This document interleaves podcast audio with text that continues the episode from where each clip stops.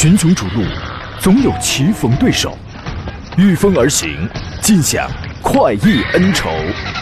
享受人车合一的至臻境界，你首先需要选对最合适的宝马良驹。精彩汽车生活从这里开始。买车意见领袖，权威专家团队聚会团购买车，专业评测试驾。主持人杨洋为你客观权威解析。这里是购车联盟。来吧，诸位，新的一周又开始了，欢迎在八月篇章页一翻开的第一天里啊，不，今天是第二天了啊。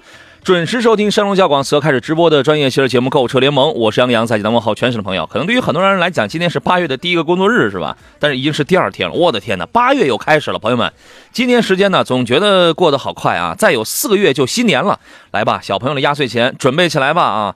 今天呢，和您探讨一下选车还有买车这个方向上的一些问题。如果你遇到了，比如说最近看好了什么样的车了，您不知道自己什么样的车是适合自个儿了，你在观望今年什么样的新车了，诸如此般的问题，都可以跟我们做专业深度的探讨。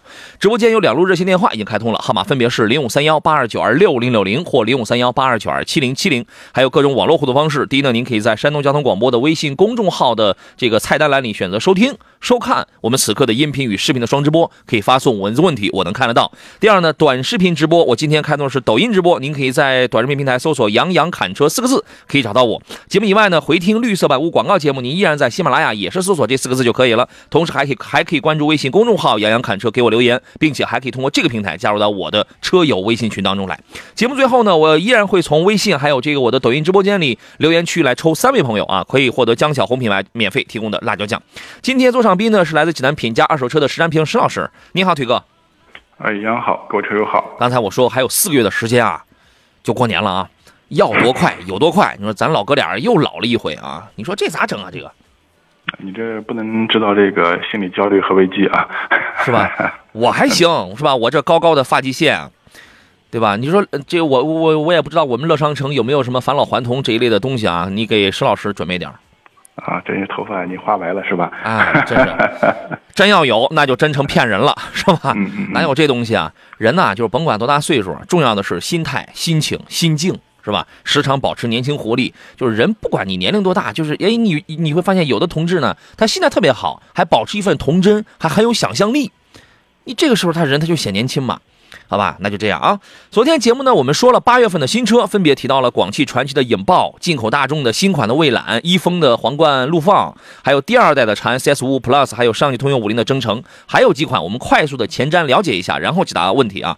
一个是八月五号要上市东风悦达起亚的。嘉华，你也可以叫新嘉华，这是一款中大型的 M MPV，因为在去年的去年几月份来着？首先是全球首发，它是起亚的第三代平台 iGMP 的第三代平台打造的，这外观呢方方正正，走的是非常硬朗的那种路线啊，而且国产之后呢，基本延续那个尺寸，延续那个样式，只不过是换了一个全新的起亚的这个标志 logo 啊，这个是换掉了，然后侧面的这个线条呢是笔直的，它就是为了给给你勾勒出那种。比较有肌肉感的视觉效果，A 柱啊、B 柱啊、C 柱啊、D 柱啊，全都是熏黑处理，轮圈也是熏黑的，所以你可以大胆想象。然后 C 柱这个熏黑的位置还放了一个带花纹的银色的装饰板，啊，你你这个时候你又可以大胆的想象啊。然后尾部用一个贯穿式的尾灯，长五米一五，轴距是三米零九，这个跟海外版的尺寸是一致的，所以它是一款中大型的这么一个 MPV 车型。内饰的配置，首先是二加二加三。这种七座的布局，然后呢，标配了前排电动座椅，啊，前排十二项的电动调节，副驾驶八项调节，然后你再往高点的配置，还有什么前排跟二排的通风加热，同时它的第二排呢是可以拆卸的，而且可以拥有腿托四项电动调节，第三排可以四六下沉，可以折叠下去的啊，然后呢，安全驾驶方面是 L 二加级别的，OK，这个也是不错的，呃，那么动力方面是一套二点零 T 的涡轮增压加一个八速自动的变速器。反正具体的数据没有公布啊，我们参照现款车型的这套组合的话，两百三十三匹啊。这个车目前售价不太知道，但是它的售价是一定要参考 G L 八，一定要参考这个广汽丰田首先国产了塞纳的，啊，这个是一定要参考的。这个车您觉得是是否还存在一些竞争力呢？嗯，实际上是这样的，因为这两年随着我们说这个 M P V 市场的升温吧，我觉得大家可能对 M P V 的这个车型的关注度还是比较高的啊。嗯。但是客观我们来看的话。其实现在 MPV 的二十万左右这个市场的话，基本上就是 GL 八啊、奥德赛、爱丽绅啊这三款主力车型是吧？独步天下是吧？对，其他车型可能对这三款车型基本上构构不成什么明显的这种竞争和压力这种情况啊。嗯，其实我还是希望这个价格区间，不管是我们自主品牌还是合资品牌的话，能推出一些产品力更好的产品，我觉得这个对消费者是有利的啊。多一些选手啊，对消费者其实是有利的。可能你有的人你你会觉得，哎，我在选择上啊，你还不如就给我那一个两个。但是呢，如果如果某一个价格区间的市场，如果真的就给你那一个两个的可以让你选的话，那这就坏了，这就坏了，它不是一个良性竞争，好吧？这个是大家是可以关注的啊。呃，主要它主要体现在性价比优势应该会很高。为什么？第一，身份韩系；第二，出生晚，对吧？所以它的它一定是走性价比这个路这个这个这个路线的啊。还有红旗，红旗八月十一号呢，基本上会迎来它家族绝大多数车型的呃小改款吧。首先改的可能是 HS 五啊、HS 七啊，还有 H 五。啊，它属于是个年度小改款，因为今年啊，二零二一年的红旗旗下几乎是绝大部分车型都会有一个小改款的这么一个调整，但整体变化不是很大。那么我刚才说了，这三个车呢，在外观方面可能会有一个小小的调整，你比如说轮圈的样式给你换一换，然后那个我中网就是那些小的细节稍微调整一下吧，稍微调整一下。配置方面会基于现款也进行一些优化跟这个提升，但是动力方面它核心百分之九十五的东西这个是不会变的，因为现在呢，经市场证明。还是成功的，还是成功的。你别管销量怎么样，这个销量呢，你没法跟那种老牌的比，你就跟他自己比。我今年跟去年比，好家伙，同比上涨了百分之一百几。我去年，我今年再跟前年比，那百分之三百几，对吧？自己跟自己比，这个就可以了啊。呃，雷克萨斯呢，之前咱们说过，八月十六号呢，然后它也会推一个新款。实际上你现在预预定的话，就已经定的是新款了，ES 系列。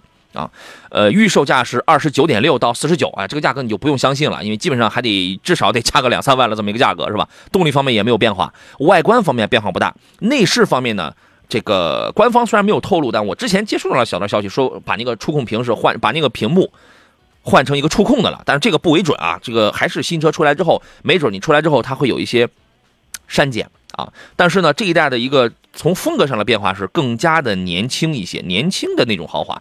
这个车就没必要说太多了，因为基本上属于是那种低调的奢华，低调的奢华是吧？啊，您对于这个车有什么评价吗？嗯，对，我觉得这个雷克萨斯的车型的话，我觉得一贯还是你说的低调奢华这种情况，可能在这种科技方面的话，一直不是那么出挑啊，就是它是可能。相当于用那些更成熟的，我们说更稳健的一些一些这种配置这方面这种情况啊，嗯，所以大家之所以买买雷克萨斯的话，我觉得还是看重它的一个稳定可靠性这方面啊，嗯，但是这两年的话，包括很多车型啊，都用这种新的技术，但是新技术的，我觉得可能伴随着就是伴随着一些可能稳定性稍微差一些，或者它是有一个市场的一个一个我们说实际的一个使用的一个反馈或调整这么一个过程，是吧？啊，嗯，我觉得目前作为二线豪华品牌的雷克萨斯，整个市场表现还是不错，嗯。对它的表现是真的是非常稳健的啊，所以说呢，有的时候它也是一个我特别不希望，就是确实是存在。你有的时候你用了过多的新的东西、电气化的东西，它容易出现一些小的故障，它容易出现。但是这个事它并不绝对，而且呢，我又特别不希望说有些品牌拿着这个借口来为它的更新慢来当一个挡箭牌，它是两码事儿，这个是不能偷换概念的，对吧？反正它就是慢啊，它就卖情怀，它就是慢。但是这个车的品质是真不错啊，这个是毫无疑问的啊。呃，刚才我们又有朋友问到了这个泰安的这个信号的问题。我刚刚上节目之前，又我再次帮诸位又落实了一下。泰安的朋友受累啊，他应该是那个什么什么什么什么机房，然后什么什么下雨被水淹了，什么什么那个空调坏了，怎么样怎么样怎么样的啊？明天，明天最迟后天您就能听到了，好吧？泰安的朋友受累啊！还有两个车，还有两三个车，咱们快速说啊。一个是东风风行凌志的 Plus 有一个旅行版，八月内也要上市。它是一个旅行版的这么一个车型，二点零升的，配六档手动的变速波。好像这个车是不是没有自动挡啊？不太清楚啊。五米一零四的这个车长，三米一九八的这个空间。呃，这个车呢本身也不是特别走量那种吧，就是说你需要一个。大几座的，就是这种 MPV 的话，你可以去研究一下。因为风行凌志呢，现在整个序列排二点零升，对它来说已经算大排量了。现在都有一点五升、一点六升的，价格也便宜，是吧？还有一个朋克多多，朋克多多这个名字就挺卡哇伊的，八月内要上市。这是美多拉家族的第二款车，它是一个纯电动的一个微型车，它走的是 Q 萌的路线。你想三米三的这个车，好家伙，这玩意儿就跟你基本上坐个板凳，那个板凳稍微长一点，这就达到三米三了。对吧？两米二的轴距，这玩意儿五门四座的，它就是很 Q 很卡哇伊，是吧？新车呢换装一个三十九马力的一个驱动电机，一百一十牛米，配磷酸铁锂电池，冬天衰减抗低温能力不行，但寿命好。它是这样，两种电池容量可以选择，一个是十点三六千瓦时的，还有一个是十四点五千瓦时的，其实也都没有多大。这个车呢，啊，就符合是吧？小姑娘、妇女同志啊，然后开着比较卡哇伊啊。最后一个车八月内要上市是吉利缤越，它是一个缤越的一个中期改款小钢炮缤越，一个中期改款车型。呃，对外观、对内饰进行了一个比较大幅度的这种调整，新车就看上去更加的优化了，更加潮流、更加运动了啊。比如说换装了一个十八英寸的熏黑密辐式的这种轮圈。密集密集恐惧症的肯定有点受不大了，是吧？配红色的卡钳，运动气息非常 OK，是吧？啊，目前依然是走的是这个小钢炮性能路线一点四 T 的四缸啊一点五 T 三缸啊，对吧？这个车的表现还算是不错的，而且它主要走的是好开的那个路线啊。您对于这个车有什么评价呢，邵师？嗯，对，确实是过去这个缤越的话，我觉得这款车其实在这个路上的这个辨识度还是挺高的啊。我觉得最起码颜值还是非常不错。嗯，再加上相对说它有一个走这种性能路线，包括整个动力匹配方面也不错。我觉得这次算是一个全方位的一个提升吧啊。我就喜欢这样的这种小车的，呃，特别是年轻的朋友，我觉得可能关注度会更高一点啊。对，中期改款基本上都是进行一些优化，最简单的就是把配置优化优化，一些小的地方给你描描画描画，是吧？啊，来解答问题啊。呃，各位遇到了选车、买车问题拿不定主意的，欢迎跟我们来探讨。您对于某些车有些什么样的喜好、有兴趣，也可也欢迎跟我们共同探讨，咱们交流啊。杨杨杨这位朋友问的是凯迪拉克的叉 T 四啊，跟昂科威 Plus 选哪一个？这俩车完全不一样。如果你再从年龄段上你去区分的话，昂科威 Plus 呢相对年长一点。这个驾驶员可可能啊年龄相对长一点，或者说他相对更顾家一些，他对舒适性、对空间、对全家人的这种舒适性有要求的。反而言之，买叉 T 四的朋友呢，也不是说人家不顾家，但是他更他会更年轻、更自我一些。他对于舒适性没什么过了，他对于品牌、对于驾驶操控，这俩车你如果比舒适性的话，叉 T 四输了；你如果比操控、比加速的话，昂科威 Plus 输了。两个定位的车子，它这个主要差别是在这儿。石老师有什么要补充的吗？嗯，确实是这样的。整个这个叉 T 四这个风格的话，调教的我觉得还是更年轻、更运动一些，包括悬挂这都会比较偏硬一点啊。所以这款车感觉你感觉开起来很好，但是是特别是坐在第二排的时候，整个舒适度确实会会稍稍差一点。它和这个昂科威的 Plus 我觉得这种整个车的风格或者定位用户群体啊完全不一样。哎，再简单说，再白开水一点，就是你买个叉 T 四，你是自己玩的，你是自己开的；你买个昂科威 Plus 这样的车，中大型了。那个是全家用的，就这么简单的问题啊。格林说，但是你买这个，你买这个昂科威 Plus，我不知道新出的 Plus 呢，现在试驾车还没有送到我的手上来，我不知道这个刹车有没有改良啊。它，但是它的制动一定比不了叉 T 四那么的敏锐，这个是铁定的事实啊。但是如果能比昂克旗那辆车，这个刹车滑行的距离再控制一下，再灵敏一些的话，那这个它就舒服了啊。呃，格林说：“杨哥，二一款的欧蓝德四四驱五座怎么样？二点四四驱五座是吧？这个车可以买啊，而且，呃，目前也有价格优势，对吧？你要等换代之后啊，就没有二点四了，它就是二点五升的了，把奇骏的那个二点五的就给他了，对吧？而且那个时候你这价格可能就没有现款这么便宜了。这个车反正就是样式老套点技术老套点没问题啊，价格也低啊，可以买的，好吧？我们进入今天节目的第一段广告，马上回来。”哎，诸位，我们继续回到购车联盟星期一的直播当中，我是杨洋，解答选车买车的问题啊。呃，刚才呢，我们有朋友在抖音直播间问了两个车，呃，呃，前提条件是女士开，问一个是雷凌，一个是飞度啊，女士开选哪选哪一个会好啊？我们先听一下石老师你的意见是什么？呃，首先这两款车子，我觉得可能它的级别上啊，稍微有点有点差异这种情况啊。雷凌的话，我们是一个标准的一个一个三厢车，呃，然后的话，可能在空间，我觉得这个最起码驾乘空间方面呢，我觉得可能。优势更大一点，这个空间方面啊，但是飞度这款车型呢，虽然它是一款两厢，但实际上它特别是它的后第二排的空间，它还有后备箱的一个一个储物空间方面的话，我觉得它非常实用啊，这款车型。然后两款车的话，嗯，从目前来看的话，可能我觉得雷凌的性价比会更高一点。嗯，这个情况啊，我觉得这个主要还是看你后期的一个实际的一个用途吧啊，包括对车型的一个两厢三厢的一个差别啊。嗯，我突然想起人家那个阉人张翼德人那个话说的，俺也一样。俺跟哪俺跟哪的观点也是一样的，对吧？这个飞度这个小车你开起来啊更灵活是吧？停放可能你对于一个女士来讲它更好驾驭一些，但是这个车呢配置确实是比较低。你比如说全系的什么前盘后鼓啊、织布座椅啊，这玩意儿你得你可以买，最好你为了提高这个女士的这种舒适性啊，包括一些前盘后鼓，你这玩意儿它就是在安全系数上它它它是有折扣的，所以说选装，这个车你可以买选装。对吧？不然的话呢，确实一个三星的雷凌啊，动力平平，但是实用性要更强一些。您自个儿挑，好吧？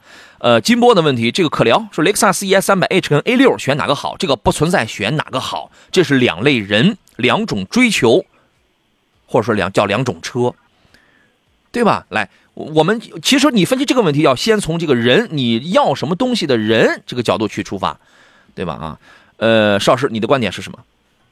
呃。从目前整个这个市市场表现或者定位来看呢，我觉得整体的这个 A 六的话还是比较偏的工商务一些啊。这款车型，嗯，包括我们说同级别的，你像这个像宝马 X、呃宝马的的五系啊，包括之类的这种情况，我觉得可能整体 A 六还是偏重工商务会多一点。像雷克萨斯呃这个车型的话，首先可能它的我觉得这个价格方面的话啊，可能比比 A 六要高啊。你就是不算加价，也起步价也比 A 六贵。对对对，你可能这种价格，我觉得可能级别上，包包括厂家从定位来说的话，可能稍微还是有点差异。这种情况在一块儿啊。那么雷克萨斯像 E 三百 H 这款车型呢，我觉得啊，就一加一上啊，也都都没有问题。所以这个关键是一个是看你的用途，另外关键还是看你的预算吧，是吧？这个情况。对，这两个车第一是价格不太一样。你比如说咱三十来万，咱买个 A 六了，那你会发现你这你得加着价，你得上到四十左右才能拿到一个三百 H 的一个，你还拿不到，你这个还不是办完，你才拿到三百 H 的这个入门版。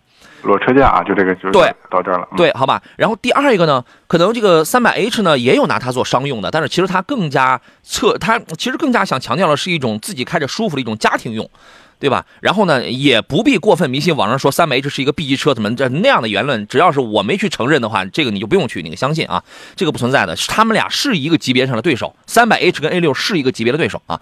然后呢，还有一个是什么呢？这个空间也不太一样。对吧？三百 H 的后排的空间确实短一点，头顶子低一点，开起来的感受不一样。A 六咱们还带点推背感啊，三百 H 呢，你开起来的时候，你只要不是急加速的时候，它其实它整个的驾驶是平顺的，是佛系的，是侧重舒适路线的。除了车顶子下雨的时候滴答滴答那个声音很明显之外，那么正常开的时候，这个隔音做的还真不错。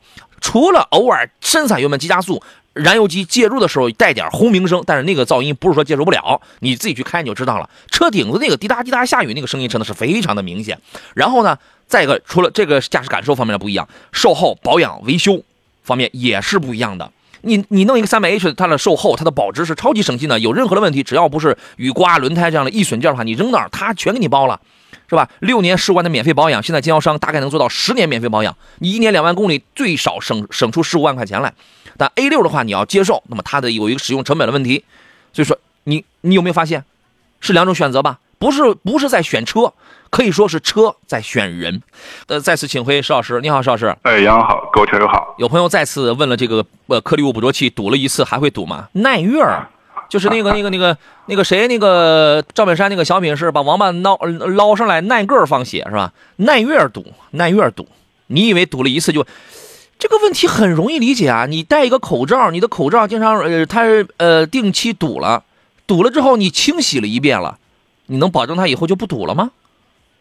耐月堵啊！你可以你你愿意冒险的话，你就试一试。啊，呃，有一个朋友问了一个二手车的问题，刚好今天您在啊，咱们也顺口的也说了吧。闪闪红星问的时候，主持人好，请问一下，二零一零年左右的铃木 SX4 两厢自动波大概多少钱啊？这个车还是很经典的啊。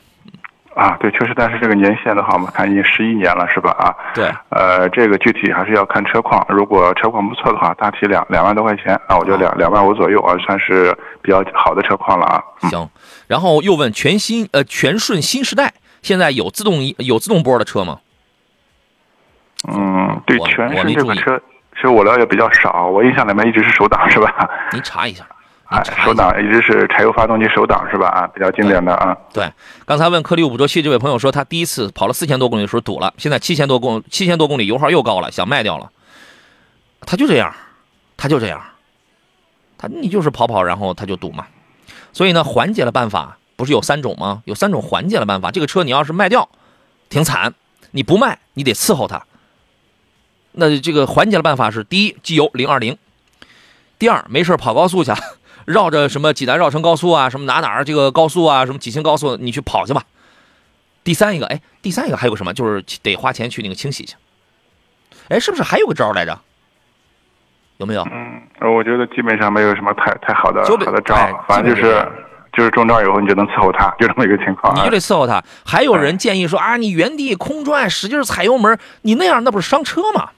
那样其实他是伤车。对，他说他是去店里原地三千转，你那是个对呀，他你那个办法绝对他是个伤车的办法，你还不如你自己开着这个出去溜去，你去跑去吧，那就这样了啊。有人提建议说太麻烦了，还是卖了吧。嗯，那就这样。所以说呢，我们确实涌现出我知道这个事儿，有很多很多的朋友本来是准备要买这车了，还有要提的，但是一听我在节目上。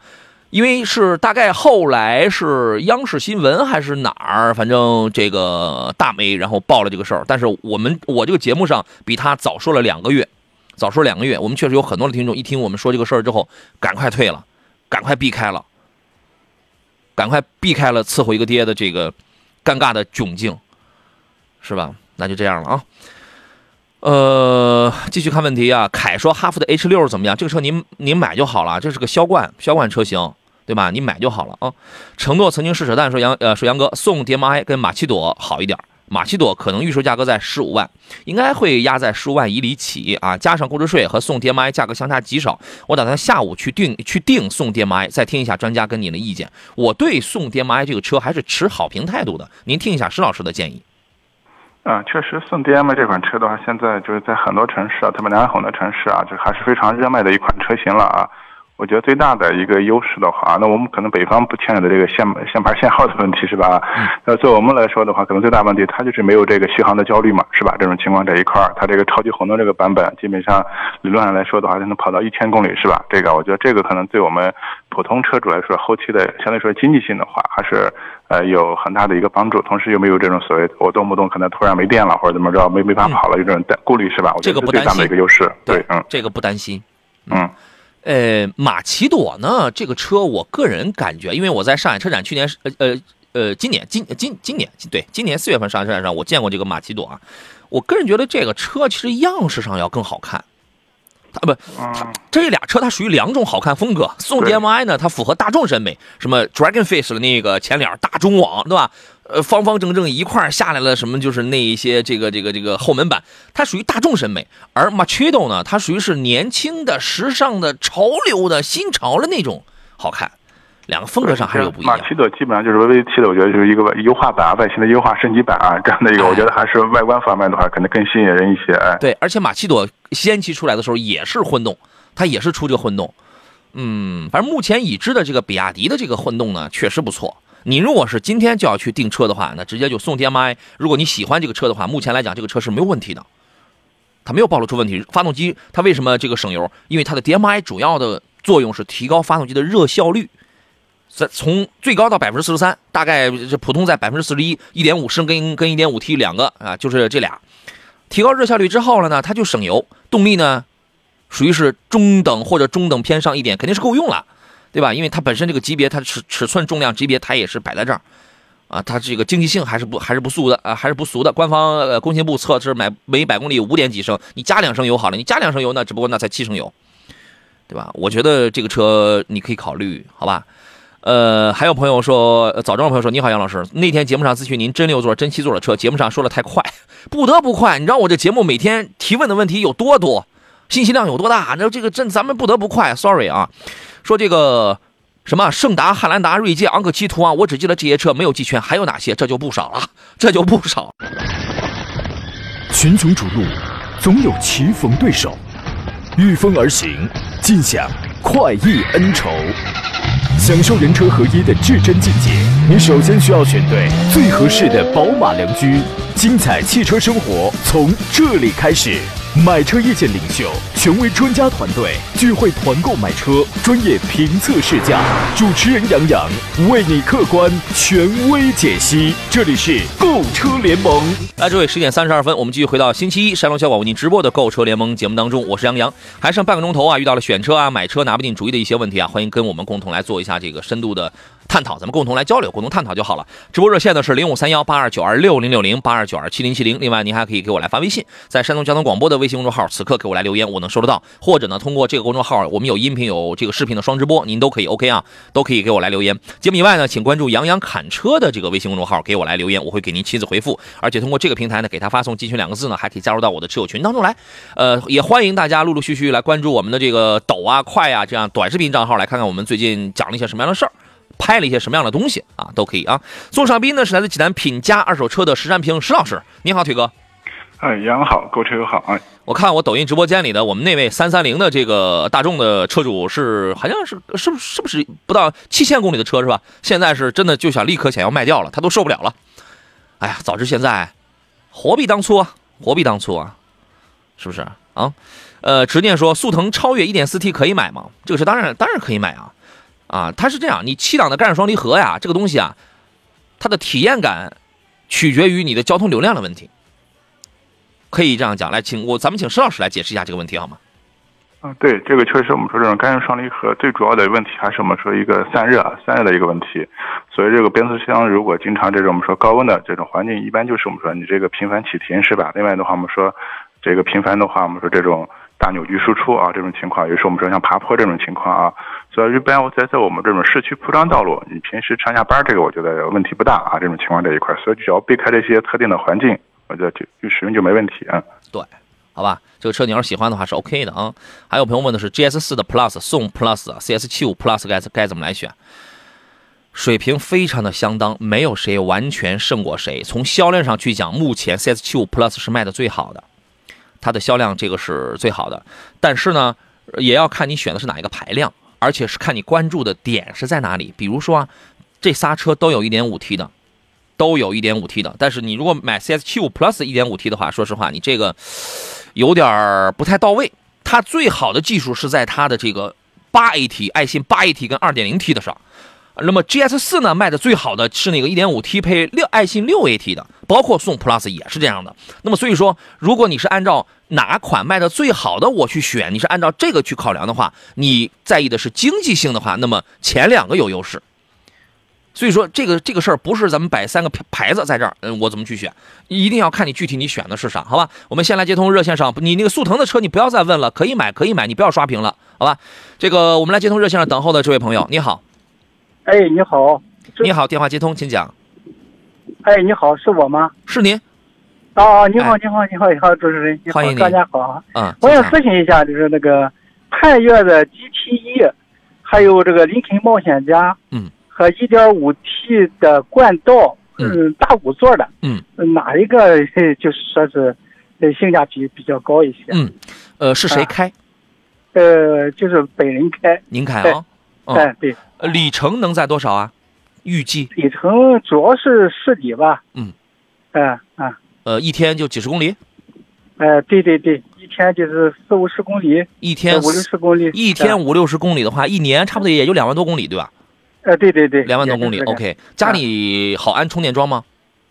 嗯，这个事还没有问那个那个什么这个物业上。嗯，就是说啊，因为家里如果安不了充电桩的话，GTE 这个车您就就这个就没必要，对吧？不就嘛就不用考虑啊。哎，对对对。然后呢，他是这样啊，呃，我我先讲一讲，然后您听一下这个施老师的分析啊。这个如果咱家里能安充电桩。然后你对于这个动力方面没有什么过高的这个追求，因为 1.4T 的这个插电混的 GTE 实际上它的动力也是不错的，但是呢，在没电的情况下，它只是一台 1.4T 的车子，哦，对吧？所以这个要看咱们是全家很多人都要用这台车呢，还是就咱自己每天几十公里来用？如果咱每天，嗯，您说啊，如果咱每天咱就自己在用，而且呢能安充电桩，每天就这几十公里，刚好也在它用电的这个范围之内，那么呢？它就相当于咱每天咱就是用电，对吧？所以说咱们只需要解决一个问题，就是你问一下大众的这个经销商，一汽大众的这个四 S 店，我出了这个电池质保之后，如果电池有问题，我更换这块电池大概需要几万块钱，你就问他这个事儿就可以了。那么剩哎剩下那两个呢？一个是二点零 T 的这个长安林肯的国产之后的冒险家，还有个是一点五 T 的这个冠道。讲空间呢，肯定是冠道要更舒服一些。您就是山东的对吧？对对对啊，山东的这个一点本田一点五 T 这个发动机还好一些啊，然后呢，但是动力方面可能它就要吃力一点，它空间有优势，对吧？动力跟配置方面它不如冒险家，它的它的它它的这个差别它是在这个地方。我们请我们最终请石老师来听一下他的这个总结，包括他的一个观点，好吧？石老师。好嘞，好嘞，好嘞，好。第一点的话，我不知道这位朋友的话，其实我看你每天要跑五六十公里，其实这个公里数做我们私家车来说的话，应该是不算少。然后就是你对这个车的空间要求那么大吗？呃，对，就是说出去玩的话，一家五口人，所以说这空间上还是要考虑。嗯，出去玩的机会多吗？是经常出去玩吗？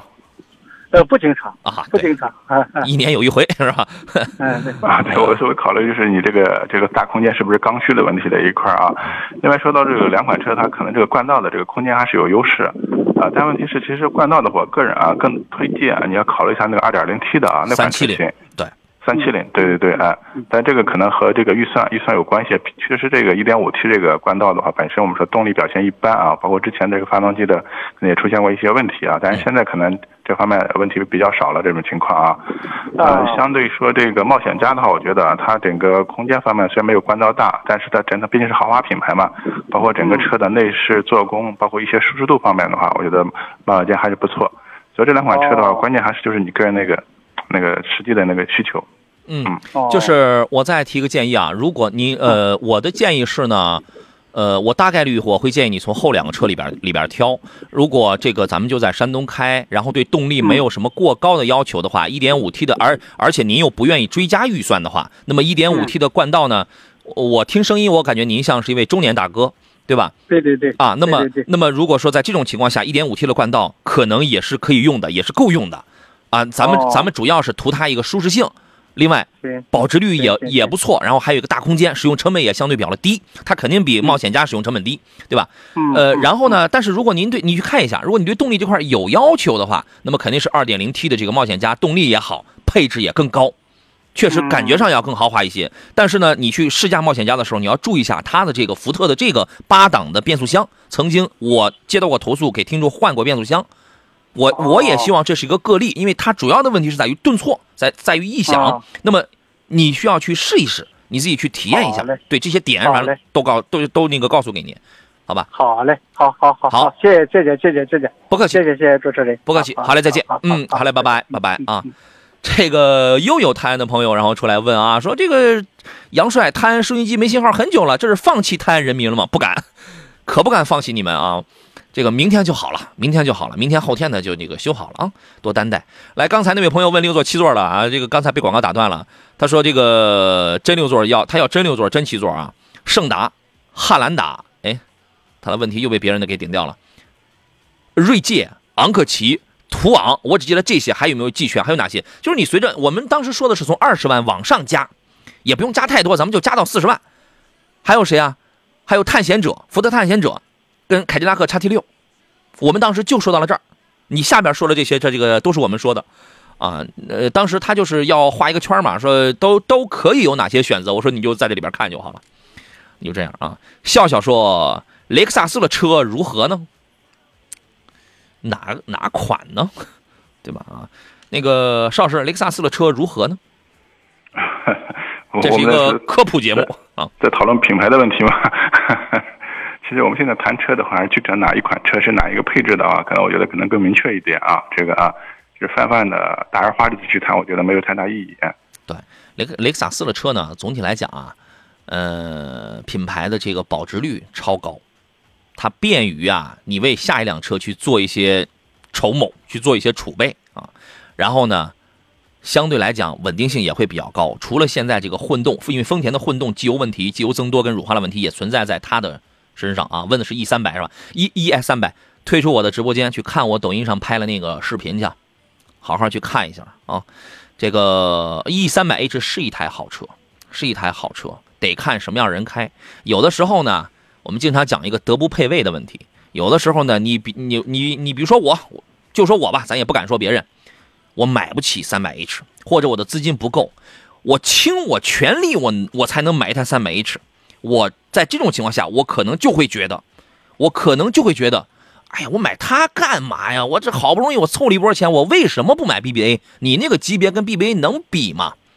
但是，换一个我，现在不是我刚才的那个我了，我实力很雄厚，我 BBA 啊，雷克萨斯我都随便随便挑。那么我要的是舒服，同时我还挺会过日子的，我要的是这个经济。舒服。那在这种情况下，我压根我就不会在乎网络键盘侠们说的，它跟 BBA 不是一个级别，啊，对吧？所以有的时候你用仰望的目光去判断别人值不值得的这种做法是不太好的，是不太对的。女孩是吧？女孩三三百 H 对女孩来讲的话，反正它都能行。它属于三百 H，目前来讲真的属于属于是外观运动、犀利时尚，内饰有质感但老气，它就是舒服的那种路线啊。女孩呢，我估计跑不多，如果跑不多的话，真的啊比较容易遭到丰田机油增多跟乳化的那个问题，这个你还要考虑的。好吧，橙子爸爸说，探险者跟揽境该怎么选洋洋，如果你告诉我你要买五三零 V 六的揽境的话，我说哎挺好啊。但如果你不是的话，揽境这个车你就不要买了，就不要碰了。你得伺候它，加九十八号的油啊，你得伺候它。OK，啊，我是这样认为的啊。邵老师，您的观点是啥？嗯，确实这个情况，我觉得从后期的这个使用的一个经济性啊，我觉得省心程度来说的话，我觉得可能探险者啊，可能更更占优势一点这种情况啊。所以，我们再思考一个问题：它为什么 2.0T 揽境要让你加98号的汽油？是为什么？我们直接来说的话，可能98现在可能抗爆性啊，那可能会更好嘛。所以抗爆性的话，就和压缩比有关系。那可能它这个车的压缩比更高，或者说，我觉得它加装了颗粒物捕捉器了。呃，也有也有这种可能性，是吧？啊，我们猜的啊，我们猜的，直接导致我们这消费来说的话，你的使用成本增加了嘛，是吧？毕竟它定位还不是一款豪华车，嗯，对。也也有可能您家里是开加油站的，您位置在哪儿？我回头我到您家里去加去加油去，给我打个折呗，是吧？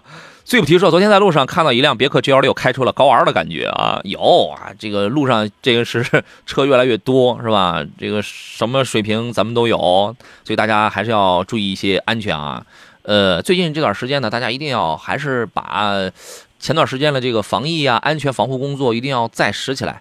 呃，要坚决做好这方面的工作。其实我昨天上节目，昨天礼拜天上节目的时候，我就想讲来着，呃，这个还是要做好这个防备。你有的时候在这种情况下，你自己开车呢，仿佛哎，感觉就是自己他就挺安全的，对吧？嗯，做好防护啊。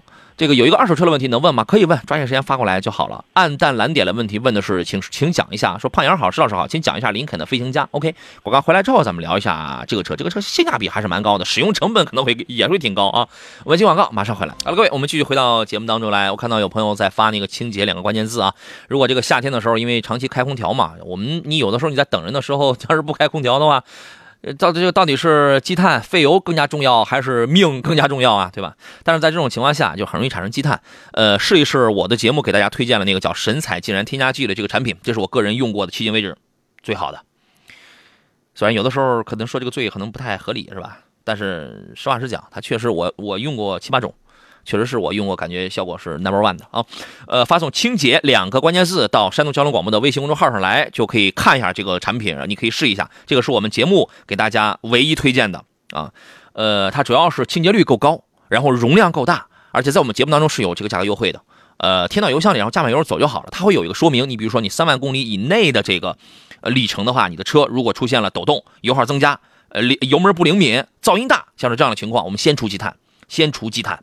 除积碳的产品有很多，有非常的多，但是这个产品是我是我来是我这个节目给大家来去挑选的，就是这么简单。包括我自己在用，而且我只用这个，我只用这个，好吧？发送“清洁”两个字到我山东交通广播的微信公众号上来就可以了，发别的字是收不到的啊。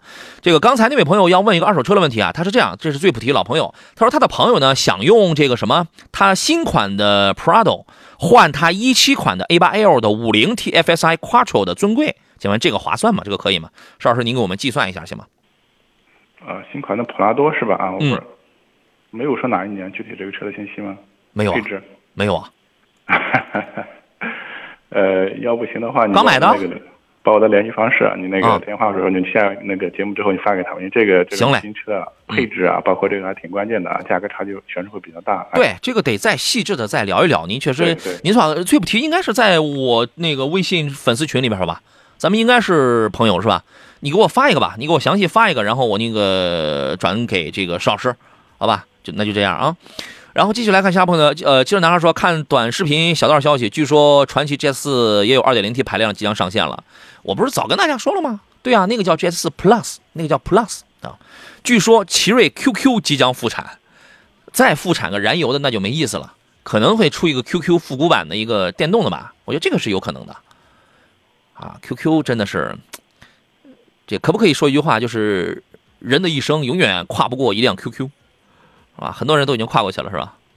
我就为我啊，又回来找你了，回来找你啊，对，你这辈子是咱们你永远跨不过去的。我又绕回来了，我这我怎么地我都不会放过你呢，是吧？呃，暗淡蓝点儿刚才问的问那个事儿，就是他关心的是林肯的飞行家啊。您对于这个车是一个什么样的评价呢？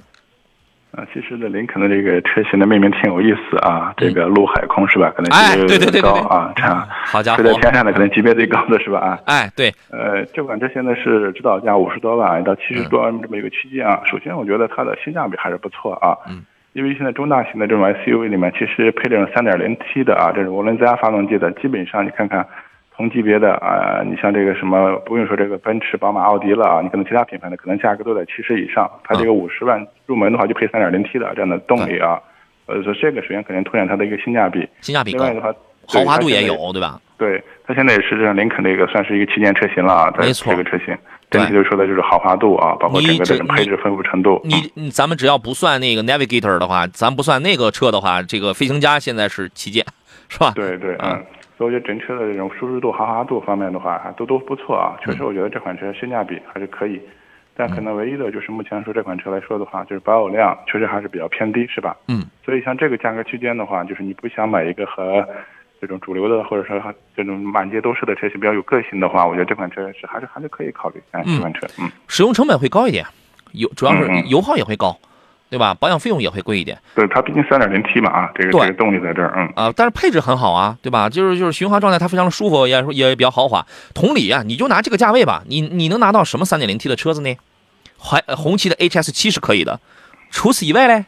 没有，应该找不到第二台了，应该是没有了呀，对吧？嗯，咱不论咱在五十来万，咱搞一个途锐啊，还是沃尔沃 x C 九零啊，这些车都没问题。咱呃什么雷克萨斯 RX，咱都可以搞，都可以搞到。但是它都是二点零 T 的，所以说它的性价比高呢，是高在这儿。三点零 T 的车的这个中后段的动力储备啊，盈盈有余，盈盈充沛，它是这种感受啊。这个所以说呢，这个车呢。它比较符合那种中年大哥，是吧？想要这个豪华范儿啊，这个是这样的，好吧？那就这样啊。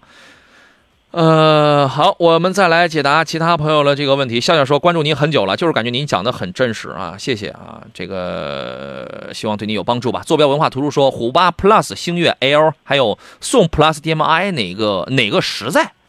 都很实在。这个一线的。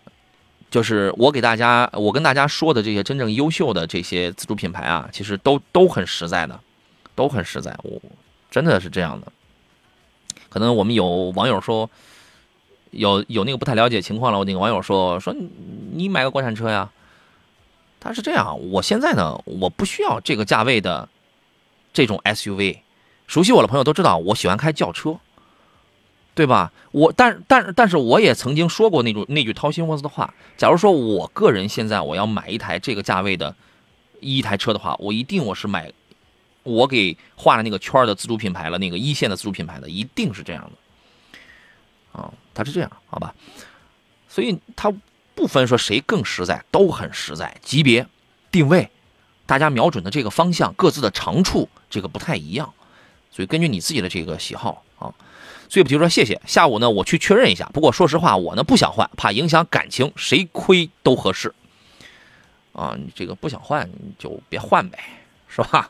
不想换就别换啊。有朋友问到了这个四号四号 QX 这个车啊，四号 QX 这个车，我是上个礼拜吧，上个礼拜我还刚去开了一把。我开的时候，那个我们圈内孔德刚老师，然后他坐我副驾驶，然后他说：“杨洋，你开车我怎么感觉害怕呢？”我说：“你别怕。”我只是为了磨，因为他用干他用干式双离，他他用湿式双离合，气档，sorry，他用气档的湿式双离合的 1.5T 配气档湿式双离合那个变速箱嘛。